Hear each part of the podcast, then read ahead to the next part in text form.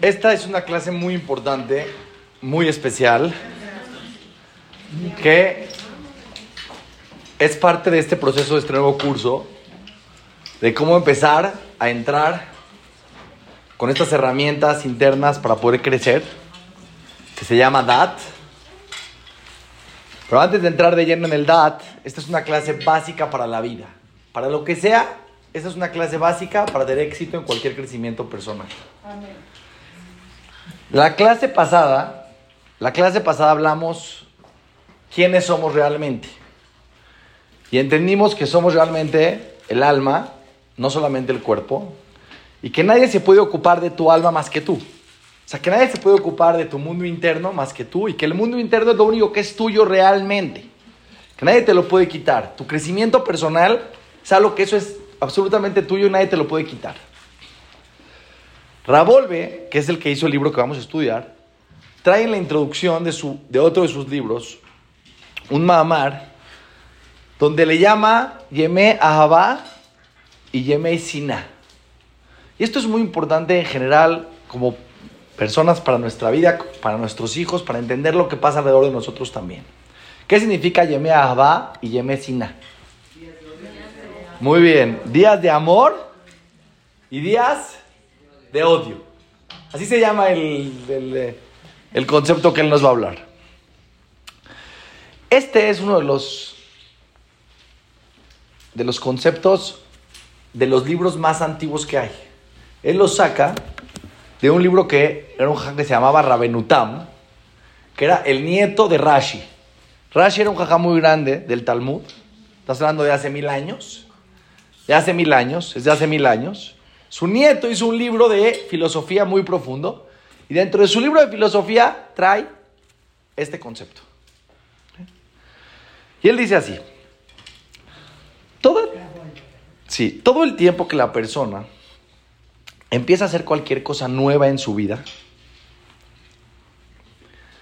si en eso que está haciendo tiene placer, si eso nuevo que está haciendo le da placer, le va a entrar el deseo. ¿Cómo entra el deseo en la persona? Cuando se recibe placer. Algo que te genera placer, ah, te da deseo de volverlo a hacer. Ah, está. Lo quiero volver a hacer. Les pasa, ¿no? Seguramente, por ejemplo, les voy a decir muchos ejemplos, pero, por ejemplo, una persona es la primera vez que va a jugar tenis, ¿no? Si se la pasó bien y le gustó y lo disfrutó, va a salir de ahí con un deseo de volverlo a hacer, de continuar haciéndolo.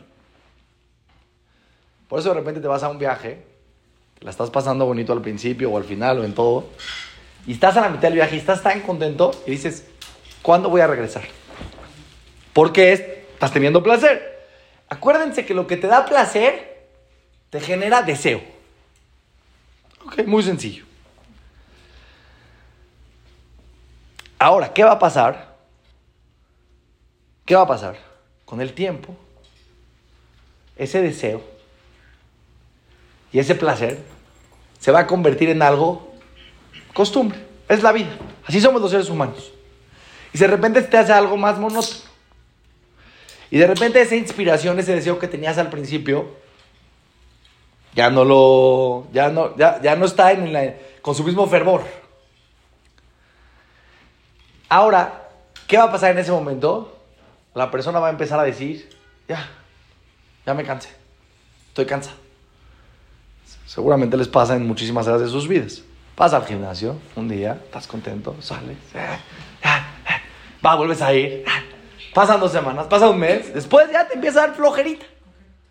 ¿Qué pasó? Pero no nada más en eso, en todo en la vida así es, en todo. En una clase, en esto, en todo, hay el momento donde sube, que dijo en el principio, el tiempo de amor. Pero después viene el tiempo de odio. Él dice, esa es la vida de la persona. Todo lo que hagas en tu vida va a tener tiempo de amor y tiempo de odio. No, el odio, muy bien, muy buena, muy bien, muy bien, muy buena, muy buen punto. Explicarte qué significa. Amor, dice Rabieruja, significa cuando hay una integridad entre lo que estás haciendo, la otra persona, la comida, el- la acción, la actividad, no te genera rechazo. Odio es cuando ya empiezas a sentir rechazo.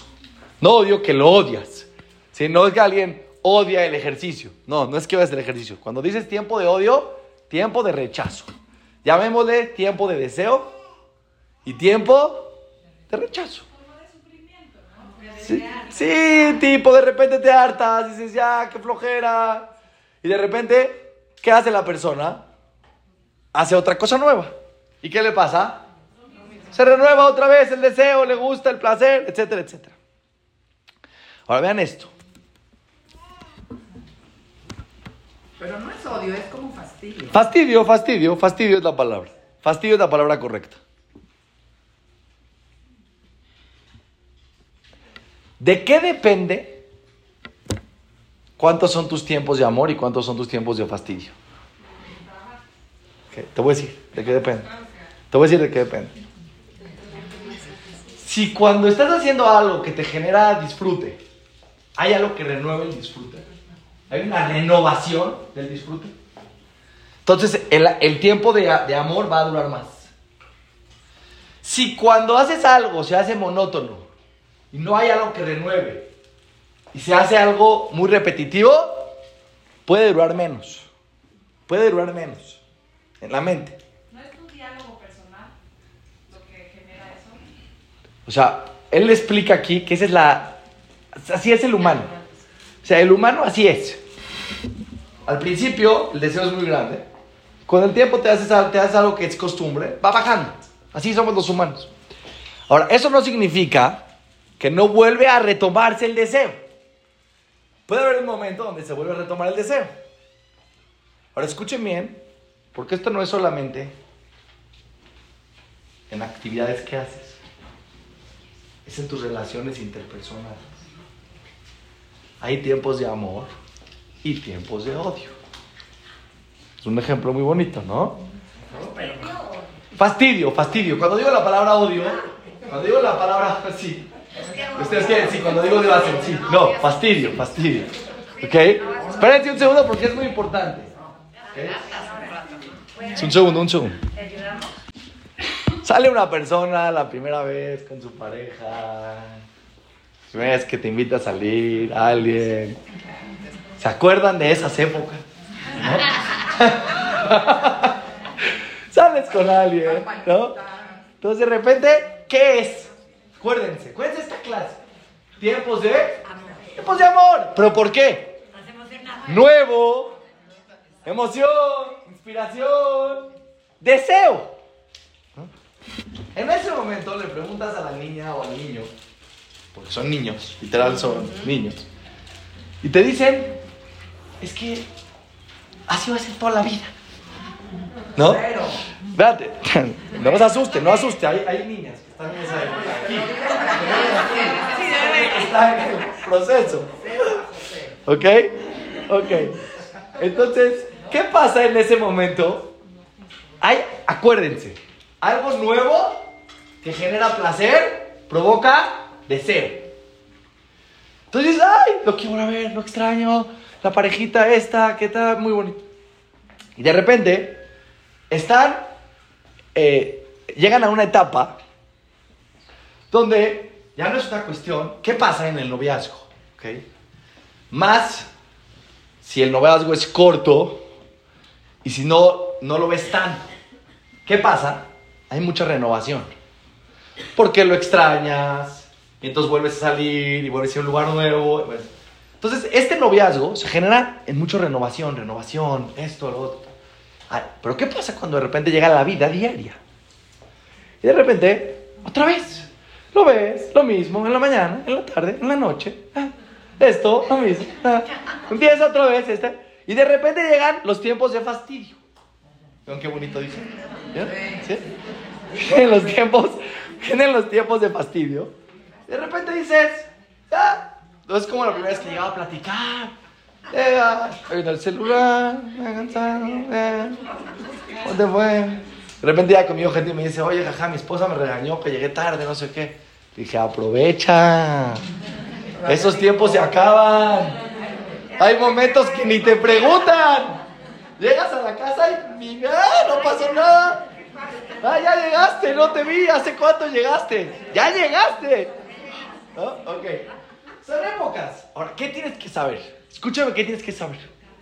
Muy importante el secreto. Que después de que se acabe el tiempo de amor y entre el tiempo de fastidio, y esto es muy importante, aquí viene la parte principal de la clase. Si en lo que te generaba placer, y eso generó deseo, había algo de contenido real, algo que te hacía un bien, va a regresar. Va a regresar. Va a regresar esa inspiración. ¿Y qué va a pasar después de que regrese la inspiración? Va a durar un tiempo. Va a durar un tiempo. ¿Y qué va a pasar después? A volver a pasar el tiempo de fastidio. Y después, tiempo de amor. Y después, tiempo de fastidio. Las personas inteligentes que conocen este concepto saben que no se pueden escapar de los tiempos de fastidio. Mucha gente de repente piensa que se puede mantener el tiempo de amor eterno. No. El ser humano se acostumbra. Y cuando no hay renovación, acuérdense que el fastidio y el amor van a estar en pelea constante en todo lo que hagas en la vida. En todo lo que hagas en la vida vas a tener momentos donde vas a estar mucho más inspirada a hacerlo, en tus relaciones personales, en tu trabajo. Y vas a tener tiempos de fastidio y tiempos de amor. Ahora, la persona que es inteligente, sus tiempos de amor duran más. Los tiempos de fastidio duran menos. ¿Qué hace él en los tiempos de fastidio? Trata de renovar. Trata de renovar. Por eso de repente, de repente en tu relación interpersonal, cuando te sales un poquito de la rutina, se puede, se puede prender otra vez esa renovación. Acuérdate que la rutina, si no hay nada que se renueva, eso genera el tiempo de fastidio. Ve al gimnasio todos los días, haz la misma rutina, está bien, te va a durar un tiempo de- de inspiración. Pero va a llegar un día donde vas a decir, qué flojera. Yo creo que después del fastidio, si es así, sí llega el odio. La palabra Puede llegar, puede llegar, puede llegar, ¿ok? ¿Ok?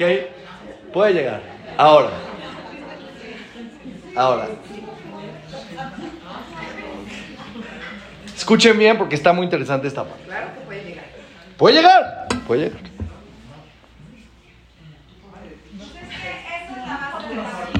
La Gemara pregunta, el Talmud pregunta, ¿cómo puede ser que, la, que Dios le prohíbe al hombre y a la mujer a su propia pareja? Que te prohíban a parejas de otras personas, eso es de sentido común. Pero que tu propia pareja, que ya estás casado con ella, te digan, que no puedes, que no puedes estar, no puedes tener una cercanía. Dices, "Pero, ¿Por qué? ¿Qué lógica tiene? El Talmud lo pregunta. Y aparte, el que cumple, el que cumple de manera, digamos, muy ortodoxa el tema de la tevilá, te duermes en camas separadas, no lo tocas, no solamente no hay una relación, sino hay, una, hay un distanciamiento. Entonces el Talmud pregunta y dice, ¿qué sentido tiene? El Talmud contesta, vean lo que contesta el Talmud. Dios quiere que el tiempo de amor dure lo más posible.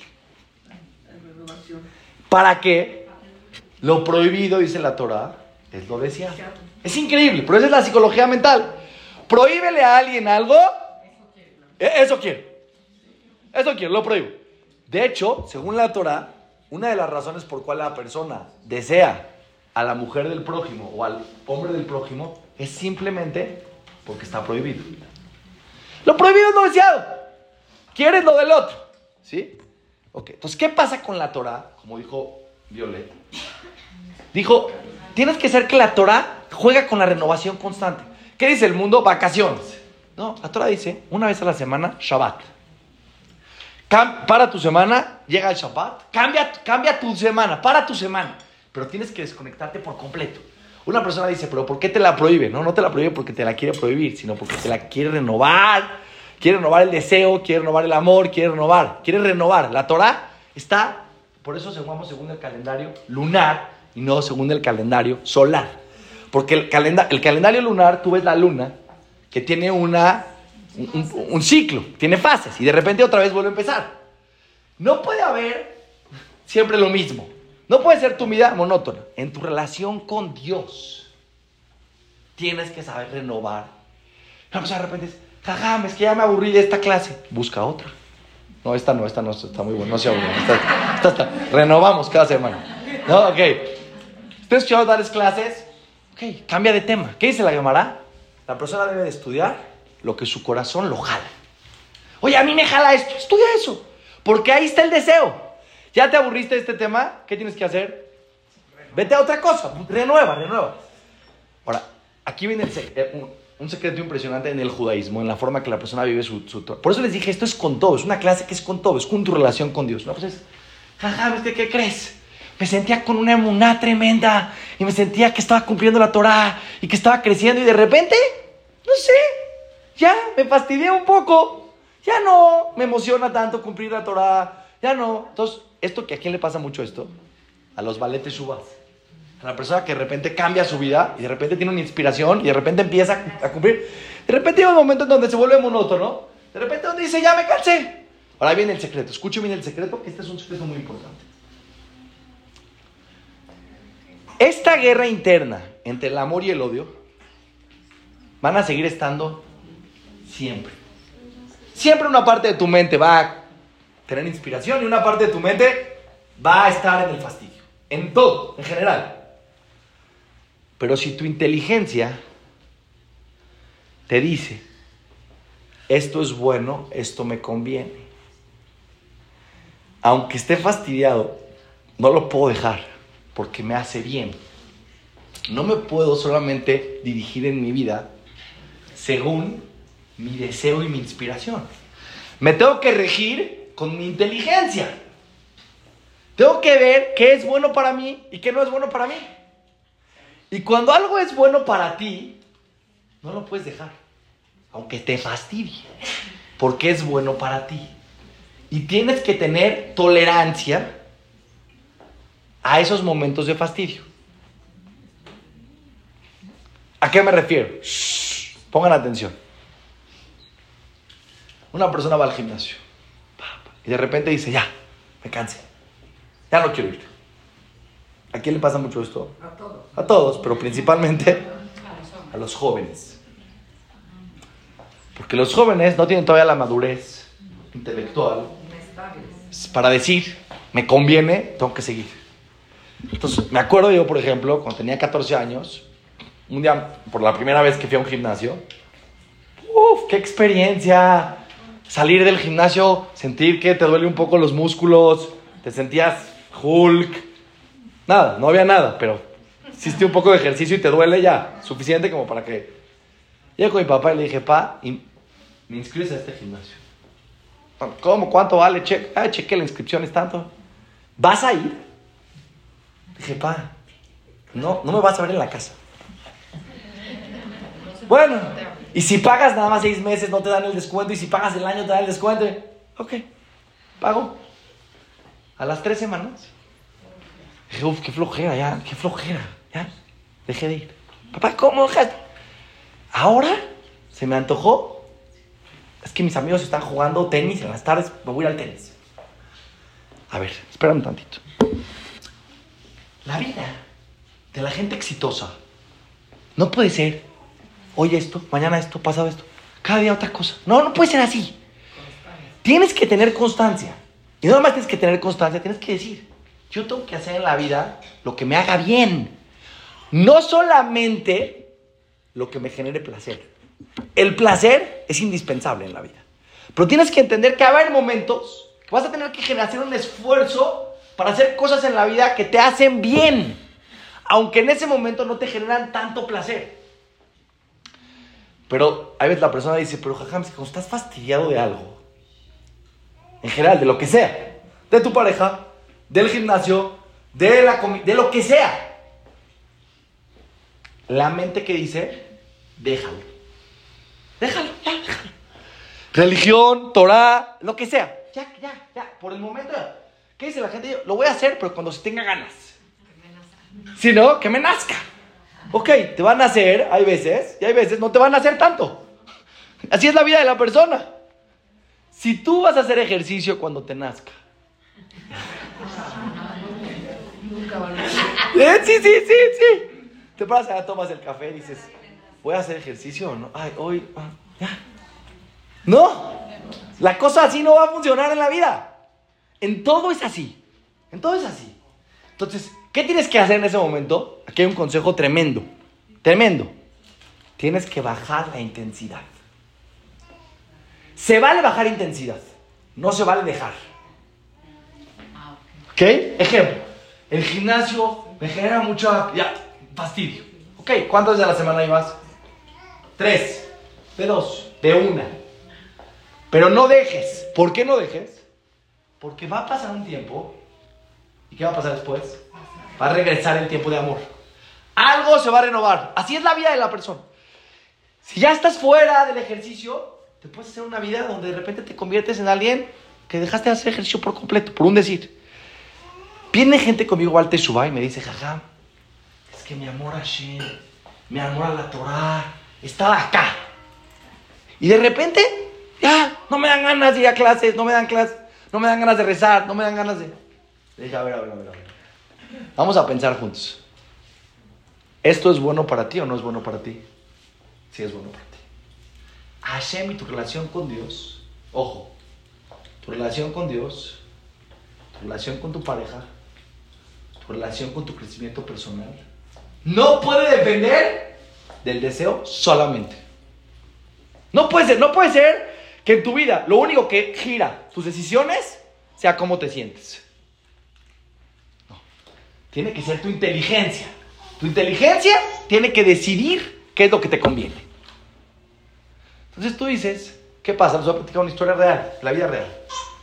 En la escuela, en la Tarwood, me acuerdo que había en el recreo una pareja que eran novios desde segundo de secundaria, tercero de secundaria, todos los días, todos los recreos, los veías ahí a la parejita junta.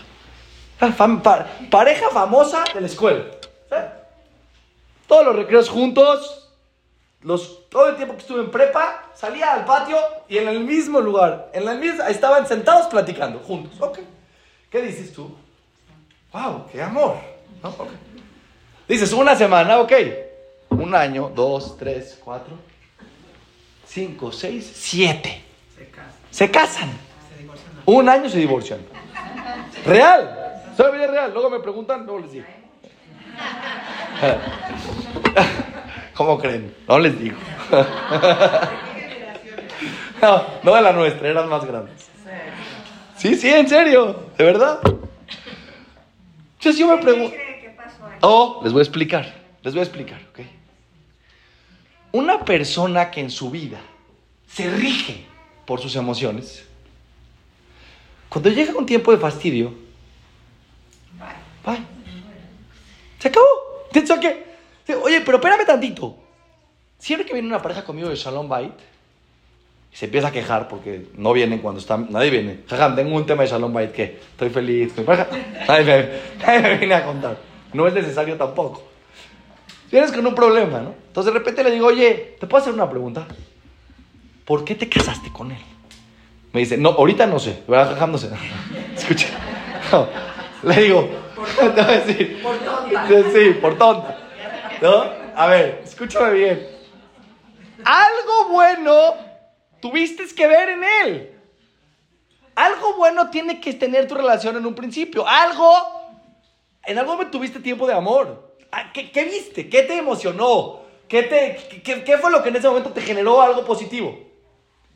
Si la persona empieza a pensar y dice, a ver, espérame. Y, y esto es un ejercicio muy importante en la vida. En lo que sea que vas a dejar. ¿Por qué lo estás dejando? ¿Porque estás fastidiada? o porque realmente no es bueno para ti. Y es muy distinto una decisión que viene porque hay algo que no es bueno para ti o algo que en este momento te fastidia. No puedes ser una persona que vives acorde a tus emociones. ¿Quién vivía acorde a sus emociones y destruyó un país completo? Paró. Paró. ¿Por qué paró? ¿Por qué paró? Venía la plaga. ¿Qué decía paró? Váyanse. A ver, Paró, te puedo hacer una pregunta. ¿Pensaste que te conviene que se vayan porque hay un Dios que maneja el mundo y que te está castigando porque te estás portando mal? ¡No! En este momento ya no aguanto la plaga. Ya no la aguanto. Entonces, para que la quiten, los tengo que dejar ir. Ah, ok. Sálganse. Cuando la saca, cuando, cuando le- se- acaba la plaga, ¿cómo se siente? No, ¿cómo, cómo se siente él? Tranquilo. Ya no hay nada que lo presiona. Totalmente emocional. Una persona totalmente emocional cambia de opinión como un bebé. Sí, no, no, sí. La gente que cambia de opinión muchas veces en todo, no que no se puede cambiar de opinión, seguro que la persona tiene que pensar y si algo no le funciona, tiene que cambiar. Pero si tu forma de vivir en tu vida es acorde a cómo te sientes, tiempo de amor, no, hay gente que se mete esta clase de, de pilates. Ah, ah, ah. ¿Cuánto le duró? Un mes y medio. Y después da la clase de no sé qué. Y después, toda su vida es lo que el deseo siente. Espérate tantito. Si esto te hace bien, tienes que continuar porque te hace bien. Ah, pero sientes fastidio, baja la intensidad. Baja la intensidad. Y ten tolerancia a esa época. Y no juzgues tu vida acorde al momento. ¿Cómo está tu matrimonio? Pepe, lo peor que hay. Tranquilo. ¿Cómo está tu matrimonio? En tiempo de fastidio, te lo acepto. En tiempo de fastidio, ok. Ajá, pero tengo 24 ti- años de tiempo de fastidio. No, eso ya es distinto. ¿ok? No, tienes que saber. En tu matrimonio tienes épocas donde tienes una mejor relación y épocas donde tienes una relación más complicada. Ahora, si eres inteligente, trabajas por una renovación. Con Dios, con tu pareja, con tu crecimiento personal. Entonces, ¿qué hace un jajam? Un jajam no me refiero a un jajam, me refiero a una persona inteligente en su vida. Viene tu hijo y te dice, pa, quiero ahora esto. ¿Sí? ¿Es bueno para ti? Épocas. No te tienes que casar con algo toda la vida. ¿Qué tienes que hacer? Puedes cambiar. Pero no puedes ser una persona que un día haces una cosa y un día haces otra. Me pasa mucho con la gente que viene conmigo y le digo, estás pasando una época. Esta es una época que va a pasar. Créeme lo que te va a pasar. Y cuando pase esa época, si tú ya te desconectaste de lo que tienes que hacer, o de la persona, o de, lo que te- o de tu relación con Dios, después retomar tu vínculo es muy difícil. No es lo mismo ir al gimnasio una vez a la semana y de repente un día se te antoja y vuelves a ir dos, tres. No es lo mismo tener tu vínculo con Dios, por eso yo, por eso cualquier persona por eso la Torah tiene la renovación. Pero vean qué inteligente esto que les voy a decir, que está impresionante. La Torah tiene estas dos partes. Tiene renovaciones. Porque me preguntaste, ¿y Roshaná qué renovación hay? No, te voy a decir qué renovación hay. El ciclo del calendario judío está construido de tal manera que cada vez que llega una fiesta nueva, trabajas un concepto diferente. De repente ahorita estamos cerca de Purim. Entonces de repente Purim tiene su sentido. A ver, Dios está detrás de todo. Entonces, de repente hay- una manera de conectarte con algo que es una vez al año. Y de repente, de repente acabó Purim, pasa un mes, Pesaj. Ahora no, ahora hay que quitar el Hametz. No es quitar el Hametz en la casa, es todo el trabajo, ahora hablaremos de lo que significa Pesaj. Salir de Egipto, salir de todos tus problemas emocionales, espirituales, que fue la salida de Egipto, cuando estás con la emuná, un trabajo de una semana, de repente, ¡boom! Tienes una relo- pasó algo, no hay eh, una vida monótona. De repente Shavuot, de repente Rosh Hashanah, tienes un mes antes Elul, los días de Teshuvah, pensar, reflexionar. Es otro trabajo el de, el de Purim que el de Rosh Hashanah, no tiene nada que ver. El de Sukkot, la fiesta de la alegría. Te- tienes todo el tiempo renovaciones. Ahora, algo interesante en el judaísmo, que no te dejan salirte del camino. ¿A qué me refiero? Yo tengo que rezar. Yo cuando hice Teshuvah, vi algo que me volví loco. ¿Qué? Dije, la Torah me da un sentido todos los días de mi vida. Todos los días de mi vida me tengo que parar con un sentido. Desde que hice Teshuvah y me acerqué a la Torah y decidí cumplir la Torah de la mejor manera posible para mí, no hay un día que me puedo parar a la una de la tarde. El rezo tiene horarios. El rezo tiene un horario de 7 de la mañana a 10 y media de la mañana. Entre esa hora, a la hora que quieras, pero no, más, no te puedes parar más de ese horario. Tengo un sentido y tengo una estructura. Oye, jaja, tengo una pregunta. Si esta semana no se me antojó ir a rezar, ¿esta semana me la doy light? No, mi rey, no hay light. Yo siempre dije, estos son muy extremistas. No tienen esa flexibilidad.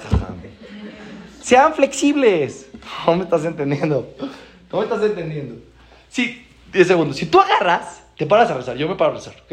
Créanme que en mi vida, en mi rezo con Dios, he pasado por épocas donde rezo y mi mente está en otro lugar. No estoy en el rezo, no estoy concentrado. Estoy cansado, agotado y aburrido. Y ahí me ves en el templo, rezando. A ver. Y ya no voy a rezar. No existe. No existe. ¿Por qué? Porque va a llegar un día que va a regresar el tiempo de amor. Y rezar es algo que nutre al alma. La Torah dice que como el cuerpo necesita comer tres veces al día, el alma necesita hablar con Dios tres veces. Y cuando digo tres veces al día hablar con Dios, no me refiero a rezar el rezo que está en el Sidur. Hablar con Dios en tres momentos de tu día. El alma, yo, yo, no me puedo imaginar empezar mi día sin rezar. Y de repente llegan tiempos de amor y que se, y ves la le pedimos a Hashem que sigan estando esos tiempos de amor en todo lo que hagamos lo más posible. Pero tienes que tener tolerancia, no lo puedes dejar. Vean qué manera de, con qué sabiduría la Torah te lleva en la vida. A ver, hablar con Dios es algo esencial en la vida de un ser humano, porque te da tranquilidad, porque te da paz. ¿Por qué? Porque te acuerdas que existe alguien ahí que está al pendiente de ti, porque no estás solo. Porque tienes alguien con quien platicar y, y- y- darle... Es una terapia. Para mí, rezar es literal una terapia. Ah, pero hubo épocas en mi vida que no era terapia, que era un aburrimiento y un fastidio. Sí, pero ¿qué creen? Me comprometí y no lo dejo. Porque es bueno para mí. Porque mi inteligencia dictamina que esto es algo bueno para mí. A ver, ahí les va esto que está impresionante, escuchen. ¿Cómo te sientes después de que rezas, pero con fastidio? Sales del rezo y dices, ¿qué inspiración? O sales del rezo y dices, ¿qué sentido tiene rezar así? Me ha, me ha pasado. Sales de un rezo y dices, Dios no quiere una maquinita que le pongas play y que hable la maquinita. Entonces, como dijo uno, graba el rezo y a la hora de Shahrit le pones play y a la hora de Minja le pones play. No. Dios no necesita escuchar palabras tuyas de, de un texto. Dios necesita tu corazón. Y no es que Dios necesite tu corazón. Tu corazón necesita a Dios, que es muy distinto. Entonces, ¿qué pasa cuando algo en tu vida lo haces? Escuchen esto porque esto es muy importante para que entiendan estos conceptos de la clase. Pero no lo haces de la mejor manera. Entonces, en tu mente hay un termómetro que dice, si no lo haces bien, ¿para qué lo haces? Y eso es Boicot. boicot total. ¿Por qué es un boicot? Porque les voy a contar esta historia. Qué historia que se me quedó grabada en el corazón. Llega una persona, un jajam educador, que se, se encargaba de educar, de agarrar a chavos que estaban en el judaísmo y que por cualquier razón se salieron del camino, de regresarlos al camino. Así como hay que traer a los que nunca estuvieron, hay veces hay que regresar a los que estuvieron. Y era experto. Es un educador, se llama Rabbi Jacobson, vive en Israel, es un experto. Entonces fue una vez a un kibutz de personas cero, cero, cero ortodoxas y los llevó a estos chavos a hacer un paseo y parte de- del convivio. Pero eran nueve. Nueve. Y necesitaban a uno más para hacer minyan, para hacer minja. Estaban ahí en el kibutz y de repente ven a un señor que se acerca, tatuado todo del pies a cabeza, aretes. Y le dice, ¿están buscando otro para, para el rezo de Minyan? Le dice, sí, ese yo, yo, yo, yo les acompleto. Entonces el jajam dijo, este no debe de saber ni, ni, ni amén. Y de repente empieza a rezar y ve que el cuate este reza perfecto. Contesta, sabe dónde se para, dónde se sienta, dónde está, perfecto. Pro. Acaba el rezo y le dice, a ver, ven para acá, compadre. Dime tu historia. ¿Qué? Le dice, no, yo nací en Benebrak. ¿Benebrak? ¿Cómo llegaste a este kibutz, aquí, en esta ciudad? No, no hay nada de Torah. Te voy a platicar. Llegó un momento en mi vida, tuvo un momento de fastidio. ¿Qué dice Rabenutam? Hace mil años. Normal, sucede. Y me empecé a cuestionar. ¿Para qué rezar si no rezo bien? La verdad, no le pongo todo el... No le echo todos los kilos, la verdad. ¿Y para qué comer kosher si hay veces llego a lugares donde el kosher no es al 100 y pues igual voy a comer, entonces ya. ¿Y para qué? ¿Y para qué? ¿Y para qué? ¿Y para qué? ¿Y para qué? ¿Y para qué? ¿Cuál era su cuestionamiento? O 100 o cero. Si no soy 100, soy cero. ¿Qué le dijo él? Le dijo, escuchen esto porque para que se lo graben para toda la vida. Dijo él, ¿qué vale más? Alguien que reza sin intención, distraído, pero se para y hace el intento, o alguien que no reza. Le dijo el jajam, 100% mejor el que reza que el que no reza. Ah, pero rezaste mal. Pero no, no pierdas proporción. Es mucho mejor rezar, aunque reces mal, que no rezar. Sí, no pusiste intención, no te concentraste. Ok, vas a preguntar, me vas a preguntar. Todo lo que vayas a hacer en la vida es mejor hacer algo que no hacer nada. Son los grises. la- Exactamente, los grises. Las invitamos a todas en Shabbat, hay clase todos los Shabbats, once y media, mm, clases muy interesantes para hombres y mujeres. Sí, para estar en el mismo canal. A ver, pero esta clase de los grises tiene que ver con esta clase de hoy. Cuando viene el tiempo de fastidio, hay gente que es tan exigente con él mismo que dice, yo te voy a estar platicando con una persona, le dije, oye, vamos a hacer ejercicio. Me dijo, ya, para 40, para media hora, ya, si no hago hora, hora y cuarto, pa. Dije, papá, media hora, te lo agradecer tu corazoncito.